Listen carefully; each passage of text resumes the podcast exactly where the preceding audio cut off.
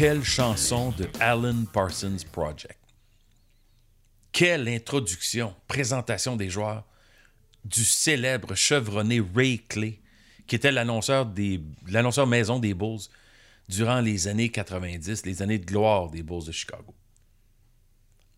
Ce qui me permet de vous parler d'une des séries documentaires les plus attendues dans l'histoire du sport, The Last Dance, qui commence le 19 avril, qui va être diffusée sur ESPN aux États-Unis puis sur Netflix au Canada. C'est une production de la bien sûr, de ESPN, de Mandalay Sports Media, de Michael Jordan et de Netflix. Alors, avec des partenaires de ce calibre-là, à quoi peut-on s'attendre? Mais on peut s'attendre à quelque chose de d'époustouflant, quelque chose d'extraordinaire comme contenu, comme accès privilégié, à mon avis, à l'équipe des 50 dernières années, en termes de performance, en termes de ce qu'ils ont réussi à faire à une époque où les médias sociaux n'existaient pas, à une époque où la communication était beaucoup plus traditionnelle. La presse couvrait de façon classique dans les journaux, à la radio, à la télé. Le web, littéralement, là, j'étais dans l'NBA à ce moment-là. Le web, ça a commencé pour moi, en termes de communication pour l'NBA, 95-96. C'était l'arrivée des Raptors, d'ailleurs. Je me souviendrai toujours de la victoire des Raptors. Je pense que c'était à leur première saison dans la Ligue. Ils avaient battu les Bulls. Il y avait une défaite dans la saison 95-96 des Bulls contre les Raptors de Toronto. Les Bulls avaient terminé la saison avec une fiche de 72 victoires et 10 défaites. Et eux, contrairement aux Warriors de 2015, les Bulls avaient gagné le titre parce que les Warriors avaient connu toute une saison avec Steph Curry, Draymond Green, Clay Thompson, Steve Kerr comme coach. Les Warriors avaient remporté 73 victoires et subi 9 défaites seulement, mais ils avaient perdu en finale après avoir mené la finale 3-1 contre les Cavaliers de Cleveland menés par LeBron James. Mais les Bulls en 96, 95-96, dis-je, fiche record pour eux de 72 victoires et ils ont balayé les séries presque. Les Bulls, durant les six titres des années 90, n'ont jamais tiré de l'arrière dans une série. Les Bulls étaient vraiment dominants x 10. Et ça, c'est grâce à Michael Jordan. Et l'impact que les Bulls ont eu via Jordan, ben, on va le voir dans ce documentaire-là. C'est pas un documentaire total historique sur Michael Jordan. Il y en aura d'autres, sûrement. C'est pas non plus un documentaire sur l'histoire de cette franchise-là. C'est un documentaire de la saison 97-98. J'ai travaillé de la fin 92 jusqu'à la mi-2000 pour la NBA. J'ai commencé à New York et en dedans de 8-9 mois, j'étais en Europe pour ouvrir les bureaux de NBA Europe. Et ce qu'on avait en Europe, c'était pas des matchs, puis c'était pas des équipes. On avait des événements, on avait des communications, on avait le privilège à chaque année d'organiser des matchs préparatoires. Et au fil des 7-8 ans, j'ai dû participer de proche, on était un petit groupe de 3-4 personnes, à l'organisation d'une quinzaine de matchs de la NBA sur tout le sol européen de l'Espagne à l'Italie, de la France à l'Allemagne, de l'Angleterre. On a eu des matchs dans tellement de pays, puis on a visité d'autres pays, quelques douzaines d'autres pays, avec des événements plus, euh, modestes de l'NBA, des tournois de 3 contre 3, puis des visites de joueurs, puis des campagnes promotionnelles, puis ainsi de suite. Alors, la connexion pour moi, puis ce documentaire-là, et les Bulls, c'était qu'en octobre 97, on a accueilli les Bulls à Paris pour un événement qui s'appelait le McDonald's Championship. Puis le McDonald's Championship, c'était pas le championnat du monde de basketball, c'était le championnat des clubs, pas des équipes nationales comme la France, comme le Brésil, comme l'Australie, comme la Yougoslavie à l'époque. C'était des clubs. Il fallait que ce soit littéralement un club, comme le PSG, comme Real Madrid, comme Barcelone, comme Olympiakos en Grèce, il y avait une équipe représentant le Brésil, l'Australie, l'Europe. L'équipe locale, c'était le PSG, Paris Saint-Germain. Et les Bulls avaient gagné la en 96, 97, Donc, il participait en 97-98 au McDonald's Championship au Palais Omnisport de Paris-Bercy qui s'appelle le Accor Hotel Arena aujourd'hui. En plein cœur de Paris. Imaginez les Bulls de Chicago avec Michael Jordan qui débarque. Il y avait une chose à noter, c'est que lorsqu'ils sont arrivés à Paris pour le début de la saison, Scottie Pippen était blessé et Dennis Rodman, Dennis Rodman pardon, l'autre star incontesté, était absent. Mais Jordan était là, Phil Jackson était là, l'entraîneur qui a connu le plus grand succès dans l'histoire de la NBA. Cinq titres avec les Lakers, Kobe Bryant, Shaquille O'Neal, et six titres auparavant avec les Bulls et Jordan et Pippen. C'est un des entraîneurs les plus célèbres de l'histoire, une personnalité unique, une philosophie de coaching totalement particulière. C'est un gars qu'on appelle zen. Et son approche était unique dans le sport professionnel dans les années 90. Il y a beaucoup de livres qui ont été écrits au sujet de Phil Jackson, puis lui-même en a rédigé. Ça vaut la peine de, lire ça, de prendre le temps. C'est une philosophie qui est très différente de ce qu'on a vécu avant et après. Michael Jordan et les Bulls avaient une influence mondiale, globale. C'est eux qui ont vraiment emmené la NBA à un autre niveau. Quand la NBA avait des difficultés dans les années 70, il a fallu que Larry Bird et Magic Johnson en 1979, qui, étaient repêchés en même temps, et la présence de David Stern comme avocat principal de la Ligue, ça donnait un peu une injection d'oxygène pour la NBA. Mais en 79, je me rappelle très bien d'avoir regardé les finales de la qui étaient présentées en différé à CBS. Imagine les finales de la NBA aux États-Unis à 11h30 le soir parce que personne ne voulait écouter la ou regarder les matchs retransmis à l'heure de pointe. Fallait attendre à la fin de soirée. c'est Bird et Magic et David Stern qui ont changé ça. Ils ont popularisé la NBA. Ils ont créé la rivalité Celtics-Lakers, bien entendu. À cette époque-là, il n'y avait que trois équipes qui étaient dominantes. Les Celtics, avec Larry Bird, bien sûr, Robert Parrish, Dennis Johnson, Danny Ainge, et ainsi de suite. Il y avait les Lakers avec Magic et Kareem, bien sûr. Puis il y avait les Sixers à Philadelphie, avec le célèbre Dr. J, Julius Irving il y avait Andrew Tony, il y avait Moses Malone. Tous les matchs à la télé, c'était un contre l'autre. Boston-Philadelphie, Philadelphie-Los Angeles, Boston-Los Angeles. Parce qu'il n'y avait pas beaucoup d'intérêt pour les 20 quelques autres équipes de la NBA à l'époque. Mais en 1984, David Stern a été nommé commissaire. C'est là qu'il a pris le contrôle. C'est lui qui été le grand Manitou, le grand gourou derrière les succès planétaires. Mais il fallait avoir un ambassadeur. Puis ce jeune-là s'appelait Michael Jordan. Michael Jordan a été retranché de son équipe d'high school, d'école secondaire. Imaginez. Le meilleur joueur de l'histoire qui, lui, dans son temps, quand on parle de persévérance et de détermination, dans son jeune temps, il a été retranché lui aussi. Mais il a aussi joué à la célèbre université North Carolina pour les Tar Heels, pour l'entraîneur Dean Smith. Jordan a réussi le tir qui a permis aux Tar Heels de remporter le titre national de la NCAA l'année avant son repêchage pour la. Michael Jordan a joué pour Team USA aux Olympiques de Los Angeles en 1984, avant même d'avoir mis les pieds sur le terrain dans la NBA.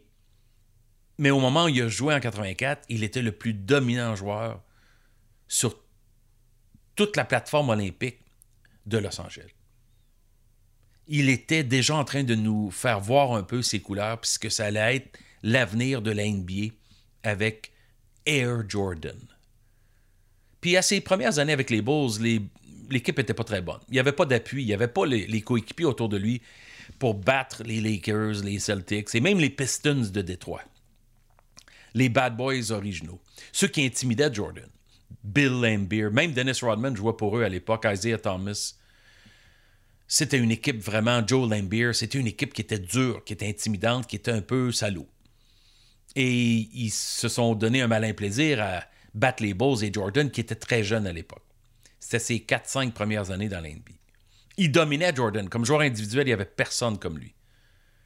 Ces deux, trois premières années, il y avait entre 34, 35, 37 points à un moment donné par match dans l'NBA, qui est un chiffre qui n'est même pas encore aujourd'hui atteint, que ce soit par Kevin Durant, James Harden, LeBron James. Ils n'ont jamais atteint des chiffres comme ça. Extraordinaire les premières années de Jordan, mais c'était frustrant. C'est au moment où Scottie Pippen est arrivé comme lieutenant, peut-être le meilleur deuxième dans l'histoire de la NBA. Derrière une star, le, joueur lieutenant qui supporte, mais qui est tellement talentueux, qui pouvait jouer des deux côtés du terrain, c'était Scottie Pippen. Au moment où les Bulls ont eu Jordan et Pippen ensemble, ils sont devenus des aspirants immédiatement. Et c'est là qu'en 91, ils ont supplanté les Pistons et ils ont supplanté les Lakers en finale, incluant Magic Johnson. Et c'était le début, le premier de six titres des Bulls. Puis parmi les six titres des Bulls, il y en aurait eu huit de suite probablement si Jordan n'avait pas pris sa retraite à la fin de la saison 93 après le titre pour aller se taper deux ans dans le baseball mineur professionnel avec les Barons de Birmingham. Le père de Jordan, James Jordan, avait été assassiné en Caroline du Nord, dans sa voiture, dans une nuit très tard, où il était, arrêté pour s'endormir un peu au bord de la route. Son père lui avait toujours enseigné le baseball, puis Michael Jordan aimait le baseball. Évidemment, il était meilleur au basketball. Puis ça n'a pas été facile pour lui la première année à Birmingham, mais il a persévéré, il a joué une deuxième année. Il était déjà beaucoup mieux. Il a voyagé en autobus comme les joueurs il a fait le chemin des ligues mineures. Imaginez, c'est comme aller jouer dans la Ligue américaine. Prendre l'autobus pour 12-15 heures d'autobus pour aller taper des matchs de baseball. Et avoir une moyenne qui était autour de 200 quelques. Pas facile. Mais s'il avait persévéré, je crois fondamentalement, je suis persuadé même qu'il aurait atteint le baseball majeur. Il avait le talent, c'est que s'il n'avait pas joué au baseball de façon organisée depuis l'école secondaire. Ça faisait un bout de temps. Finalement, en 94-95, il est revenu au jeu avec les Bulls à la fin d'une saison. Il s'ennuyait du basketball. C'est comme si le bon Dieu était descendu du ciel pour revenir nous sauver. Travailler pour la NBA à cette époque-là, c'était pas très compliqué. On avait Michael Jordan comme ambassadeur numéro un. Alors faire du marketing, des communications, des relations publiques, relations de presse, de l'événementiel pour la NBA en Europe quand tu as un porte-drapeau qui s'appelle Michael Jordan, c'était pas dur de convaincre les gens dans le monde entier d'aimer le basketball puis d'aimer la NBA.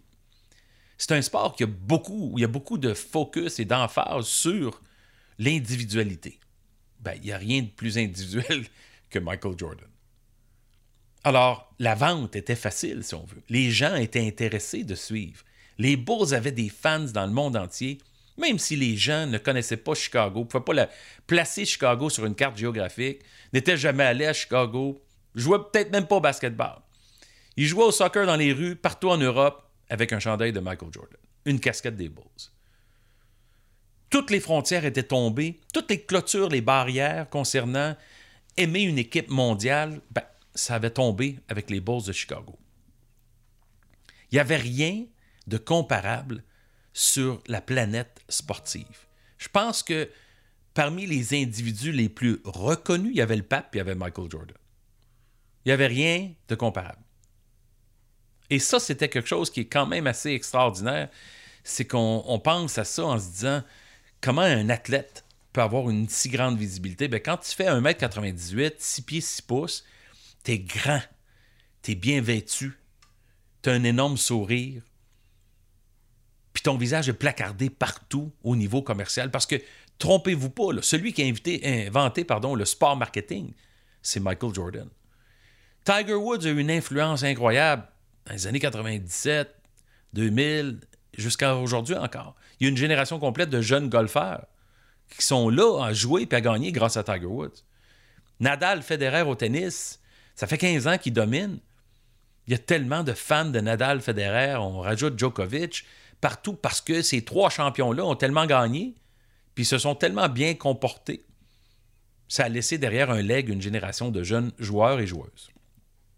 Mais avant ceux-là, c'est Michael Jordan. C'est lui qui a donné l'envol au basketball sur la planète.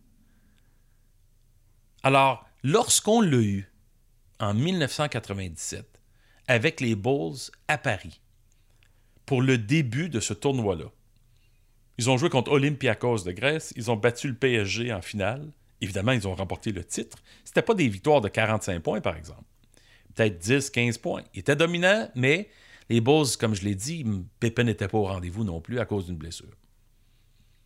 J'ai eu l'occasion de les voir à l'œuvre, de voyager avec eux. J'ai eu l'occasion de les emmener un peu partout à Paris. Lorsque l'autobus ouvrait la porte et les joueurs sortaient, c'était comme une ruée de gens qui partaient à courir comme s'ils venaient de voir arriver quelqu'un de tellement célèbre. C'était les Bulls de Chicago. Sur les Champs-Élysées à Paris, près de la Tour Eiffel pour des photos. On a fait une visite à Canal Plus en soirée. C'était incontrôlable la foule. On avait besoin de tellement de sécurité juste pour circuler. Mais c'était comme ça avec la Dream Team en 92 à Barcelone aussi. Ça prenait tellement de sécurité autour de cette équipe-là. Dans les Jeux olympiques, les autres athlètes voulaient tous une photo, une autographe de la part de la Dream Team avec Michael Jordan, Larry Bird, Magic Johnson et tous les autres. C'est ce qui a fait en sorte que les Bulls. Les Bulls, c'était comme les Beatles. C'était comme des rock stars. C'était quelque chose qui était absolument phénoménal. Il y avait des personnalités comme Dennis Rodman tatoués partout avant que ça devienne populaire. Les cheveux d'une couleur différente à tous les matchs. Tony Kukoc, qui était le Croate, le célèbre Européen recruté par Jerry Krause. Jerry Krause, c'est un peu lui qui a fait exploser la franchise. C'était tout un directeur gérant. C'était un peu le Sam Pollock du basketball. Celui qui était toujours en train de dépister sur la planète. Celui qui sortait le meilleur talent. Mais il n'était pas très aimé des Bulls. Il avait dit à Phil Jackson avant le début de cette saison-là, même si tu finis la saison 82-0, c'est sûr que tu ne reviens pas comme coach. Fait que vous comprenez que Phil Jackson, lorsqu'il a débuté le camp d'entraînement en 97 avec les Bulls, puis Jordan, qui, qui allait pour un sixième titre, il a dit à son équipe This is our last dance. Parce que pour lui, c'était la dernière fois. Il savait qu'il ne reviendrait pas. Ce qui a été inspirant, puis motivant, puis aussi irritant et frustrant pour Michael Jordan, qui s'était fait dire, puis on l'a entendu souvent dans les médias, la clip existe. Il n'y a pas personne en dehors d'un terrain de basketball qui va nous dire qu'est-ce qu'on a à faire, puis quand est-ce qu'on va arrêter de jouer ensemble. On mérite la chance de défendre notre titre, puis de poursuivre tant aussi longtemps qu'on ne gagne pas. Et je cite Michael Jordan. Jordan voulait rester fidèle à Phil Jackson. Fait que si c'était la fin de Phil Jackson avec les Bulls, ben c'était la fin de Michael Jordan avec les Bulls aussi. Alors disons qu'en 97-98, ils étaient sur une mission. Une mission de gagner un autre titre. Ils l'ont gagné. Jordan a une fiche de 6-0 en finale de l'NBA. C'est pas celui qui a le plus de titres. Bill Russell des Celtics en avait 11. Mais il n'a jamais perdu en finale. Les Bulls, comme je l'ai dit, n'ont jamais tiré de l'arrière. C'était une équipe tellement dominante. Mais Jerry Krause avait décidé qu'il allait rebâtir l'équipe. Jerry Reinsdorf, le propriétaire de l'équipe, c'est aussi le propriétaire des White Sox. Ben, lui avait donné le feu vert à Jerry Krause. Je ne sais pas pourquoi ils ont décidé. Probablement que les Bulls auraient pu être de sérieux aspirants, même la saison suivante, c'est-à-dire en 98-99 mais ils ont décidé de rebâtir et de reconstruire. Alors Phil Jackson a quitté, Michael Jordan a pris une autre retraite. c'est ça qui est arrivé. Alors quand on revient au documentaire, c'était une idée d'un producteur à NBA Entertainment qui s'appelait Andy Thompson. Puis NBA Entertainment, c'était la division spectacle, la division production, la division vidéo à l'époque de la NBA. C'est là qu'était basé NBA Entertainment. Il y avait NBA Photos, des archives de photos, de l'histoire de la Ligue. C'est quelque chose qui ressemblait pour la NFL et aux fans de football à NFL Films. Et pour avoir été souvent à Secaucus au New Jersey où se situe NBA Entertainment, mais c'est là qu'il y avait les créateurs qui étaient. Puis Andy Thompson, c'était un producteur qui a eu l'idée. C'est lui qui l'a présenté à Adam Silver, parce qu'Adam Silver, avant d'être le commissaire de la NBA, ben, il était autrefois le député commissaire, et le grand patron de NBA Entertainment. C'est lui, Adam Silver, qui est allé présenter l'idée à Reinsdorf, le propriétaire, présenter l'idée ensuite à Phil Jackson. Mais tant aussi que l'idée s'était pas rendue à Michael Jordan, il n'y avait rien à faire parce que peu importe ce qu'on dira, c'était le club de Michael Jordan. C'est lui qui décidait tout. C'est lui qui influençait tout. Puis on va le voir dans le documentaire, comment Jordan était vraiment intransigeant. C'était un tueur sur le terrain. Lui, il n'acceptait pas les demi-mesures. Il était extrêmement exigeant. la victoire avant tout. Son équipe, il la défendait. Il partageait le crédit. C'était pas un égoïste, c'était pas un narcissiste. C'est un gars qui était déterminé à laisser une trace, une empreinte permanente, à montrer qu'il était le plus grand de tous les champions qui pouvaient exister. Fait que, lorsque David Stern et Adam Silver ont donné le hockey à ce projet-là, le projet, c'était pas un documentaire, c'était simplement de filmer la saison complète. Fait qu'ils ont donné un accès, grâce à l'autorisation de Michael Jordan, à une caméra, un réalisateur, un preneur de son, un autre technicien, trois, quatre personnes qui ont suivi l'équipe 24 heures sur 24. Dans les mêmes hôtels, les mêmes restaurants. Dans l'avion, dans l'autobus, lors des repas, lors des meetings, dans les salles de thérapie, dans les vestiaires, aux abords du terrain. Littéralement, ils ont tout capturé. Je pense qu'il y avait entre 500 et 600 heures de piétage au cours d'une saison. Ils ont tout vu, ils ont tout récupéré. Puis quand tu combines ça aux entretiens, aux interviews avec d'autres individus influenceurs dans l'entourage et aux images télé, ben, ça te donne un documentaire de 10 épisodes. Une, une docu-série, si on veut. Et c'est Jordan qui, pendant toutes ces années-là, avait le droit de dire que oui ou non, on produit ou on ne produit pas. Puis l'évolution de ça, c'est que ça a été tourné en 97-98, ce qui donne à peu près 22-23 ans.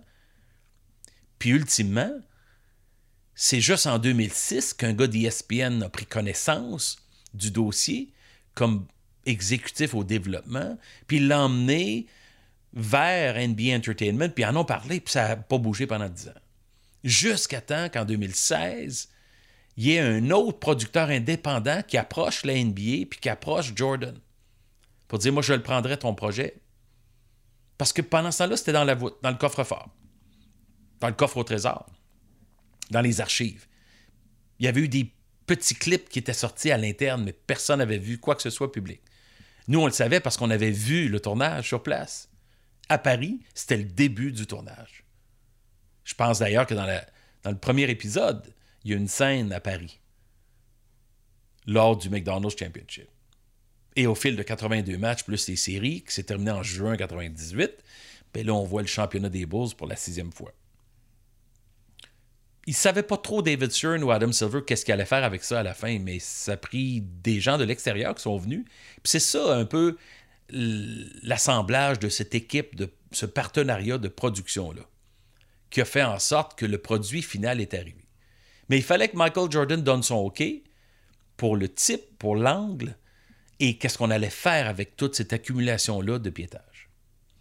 Puis c'est là qu'on se retrouve aujourd'hui.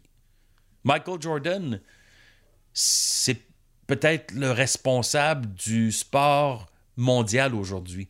C'est peut-être celui qui a été l'athlète le plus, si on veut, diversifié à l'échelle planétaire, que tout le monde connaît de l'Afrique à l'Asie, à l'Amérique, à l'Europe. Ça fait vingt quelques années qu'il ne joue plus. Il est encore excessivement populaire, excessivement riche. Il est propriétaire des Hornets de Charlotte de l'NBA. Il a acheté son équipe. C'est sûr qu'à Charlotte, c'est pas Chicago, mais il est né en Caroline du Nord. C'est son domicile. On regarde le logo des Bulls, c'était un logo qui était excessivement populaire. Les couleurs des Bulls, le rouge et le noir, les, les cornes, ensanglanté du taureau, du bull. C'était vraiment quelque chose. Puis pour l'avoir vu de près, ça m'a laissé une impression permanente. Et ce documentaire-là va permettre aux jeunes qui l'ont jamais vu jouer. C'est le temps, là. Parce qu'on en parle. Tout le monde parle de Michael Jordan tout le temps, mais personne ne l'a vraiment vu à l'œuvre, à moins que tu aies grandi dans les années 80, 90, puis que tu aies un souvenir de ça. Mais si tu as moins de 30 ans, c'est dur d'avoir de grands souvenirs de Michael Jordan. Puis si tu as moins de 20 ans, tu ne l'as pas vu à l'œuvre. Et ce documentaire-là va permettre à tout le monde de savoir un peu c'est quoi qui est derrière la légende, derrière l'homme, derrière cette équipe mythique. C'était quoi la chimie, comment ça se passait, les relations entre eux autres, comment c'était compétitif, comment ils n'avaient qu'une seule mission, un seul but, de gagner le titre de l'NBA. De terminer cette légende-là sur une note de succès. Merci d'avoir été à l'écoute.